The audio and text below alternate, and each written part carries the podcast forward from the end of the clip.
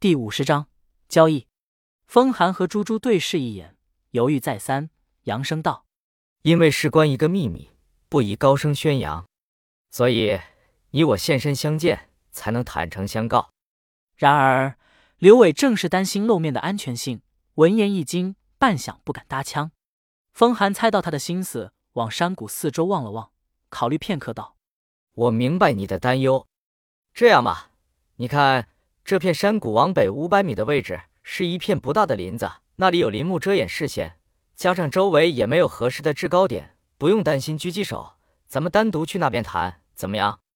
刘伟向对方说的方位望去，黑漆漆的林子看起来确实利于藏匿，果然是个谈判的好去处。他利索答应道：“好吧。”扛起背包，刘伟躬身猫腰，在灌木丛里穿梭，开始向那片林子出发。老仙。靠你勘测侦查了，主人宽心，山谷范围并无异样。对方两人，一男一女，女方在原地未动，男子已经动身向树林方向行进。刘伟点头表示放心，一边走一边问道：“老仙，你觉得咱们要是跟这小子动手，能有几成把握？”只要不被远程武器锁定，纯凭武技，咱们即便没胜算，但也肯定不会输。自从刘伟在峡谷入口与武技值达到七十的罗敖硬拼一招，还不落下风。他的自信已经开始建立，嗯，不输就已经够了。不一会儿，刘伟一溜小跑进了林子，背对风寒走来的方向，他挑了一棵不大不小的树做掩体。风寒不紧不慢的走进林子，在离刘伟不到十米的距离外主动停下脚步。我喜欢用刀，妹妹用枪，所以我的武器在背包上。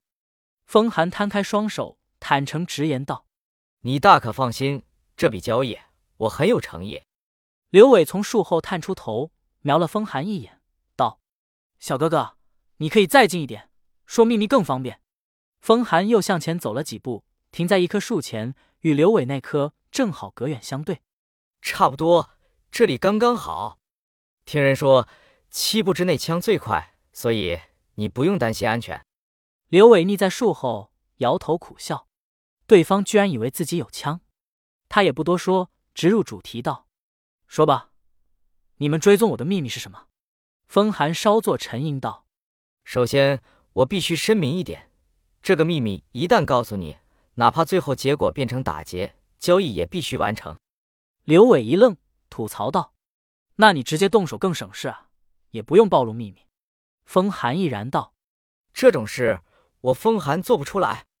既然志在必得，我要是不愿交易，你最后也只能是强抢。”起码明人不做暗事，这是我的原则。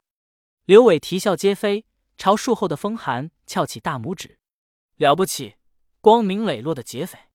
风寒对讥讽魂不在意，缓缓说出秘密：我们能追踪你，是因为镜子有一个接收器，只要发射器接近固定范围，持续激发它的接收频率，就能查找定位。刘伟免不了打个激灵，想起施若仪的警告，没想到。竟被他一语成谶了。等等，他检查过镜子，老仙也勘测过，看起来一体成型的镜身根本不可能藏得下什么接收器，除非……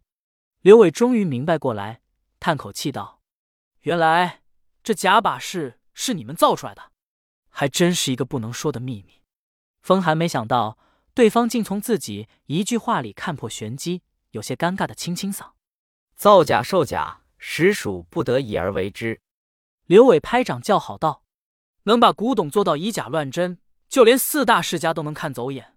小哥哥的不得已而为之，还真不一般。”风寒雨带羞愧道：“此中缘由一言难尽，也不便直说。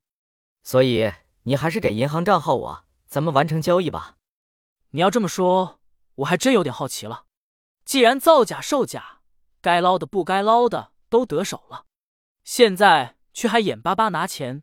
跟到假货的人做交易，要买回假货，为什么？风寒回答的直截了当，为了销毁证据。嗯，有道理。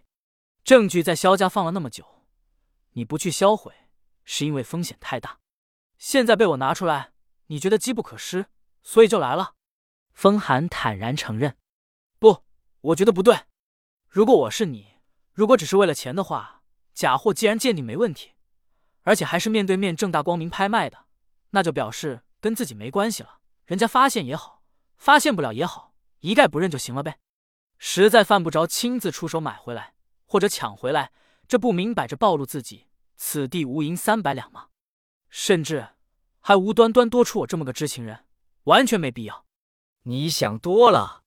如果你盗取它是为了钱的话，现在自身难保，难道不应该赶紧把这趟守山玉卖掉吗？反而在诚意买家面前扮演名侦探，这又是为什么？听出对方语气的异样，刘伟决定索性祭出最后一击，道：“行吧，既然你是造盐镜的匠人，被你撵上，我认栽。交易前，我还有最后一个问题，希望你可以告诉我答案。请说吧。铜镜背面那些可以发光的图形文字，究竟是用什么做出来的？”风寒闻言面色大变。目光炯炯注视刘伟藏匿的树身，下意识探手摸向背囊，道：“还能是什么？只是些普通的夜光材料。为什么突然问这个？”老仙发出警示道：“对方体征有强烈的情绪波动，主人小心防范。”刘伟弓起身，做好热身预备，道：“我有个朋友不小心沾染了你的普通夜光材料，不知道为什么，从昨晚到现在身体一直不舒服。”风寒一惊。步子一动，贴树将身形隐藏起来，环顾四周道：“是吗？你朋友在哪里？让他出来，我略懂医术，可以帮忙看看。”沾染。风寒反应过来，急问道：“你们弄坏了镜子？”刘伟不好意思答道：“不小心。”价值不菲的古董，阁下怎会如此不小心？再说，我对自家手艺颇有信心，正常情况下。哪怕失手跌落，也不会造成材料外漏，除非，除非你们并不认同它的价值，所以才会刻意破坏。刘伟不得不佩服对方的推断，道：“事故原因已经不重要了，现在重要的是解决问题。镜子背面的不明物质究竟是什么？”风寒不答，反问道：“你朋友沾染以后的身体不适，是不是昏昏欲睡？”刘伟仔细一想，独眼的状况。确实像睡昏了头一样，忙道：“是的，好像没有意识一样，而且沾染粉末的地方也跟染了色似的，怎么擦也擦不掉。”风寒禁不住惊疑一声，沉默片刻道：“你的朋友啊年龄是不是还小，或者身体较弱？”刘伟嗯了一声：“无需担心，致敬材料并无毒性，只是它的轻微放射性对免疫力低下的人可能有致幻作用。不过没关系。”多睡一睡就没事了。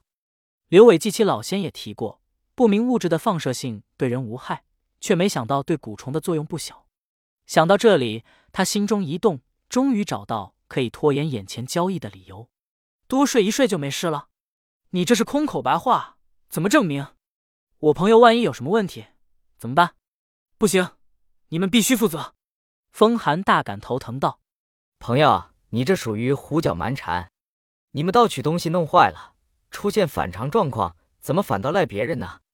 刘伟振振有词道：“东西既然是你们做出来的，现在有人因为他受到伤害，你们当然必须负责。说吧，你想怎样？等我朋友醒了吧，只要他没事，咱们的交易才能继续。你朋友昏睡多久了？可能好几个小时吧。咱们就这么干等吗？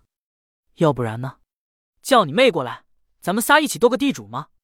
我可以给你们一点时间，但是天亮前交易必须完成。要不，你们还是动手吧，早抢晚抢还不是一样？风寒与赛一时无话，二人之间的空气逐渐尴尬。刘伟当然知道这是拖延时间，却也全无头绪。严禁是逃亡的唯一破绽，难道真的卖给对方吗？日后一旦不慎受制于周子昂的杀手，虽然可以矫称埋在某某地方。拖延生存时间，但玄元子还等他上缴镜子，怎么办？跟老道直说这是假把式，不信去问若仪。镜子呢？已经卖回给制假人了。我去，这话是真的没错，也要有人信才行。思前想后，进退维谷。刘伟正准备询问老仙的意见，老仙却先开口了，仍是一贯的市井户主。无人机、山谷三面方向都有。我去。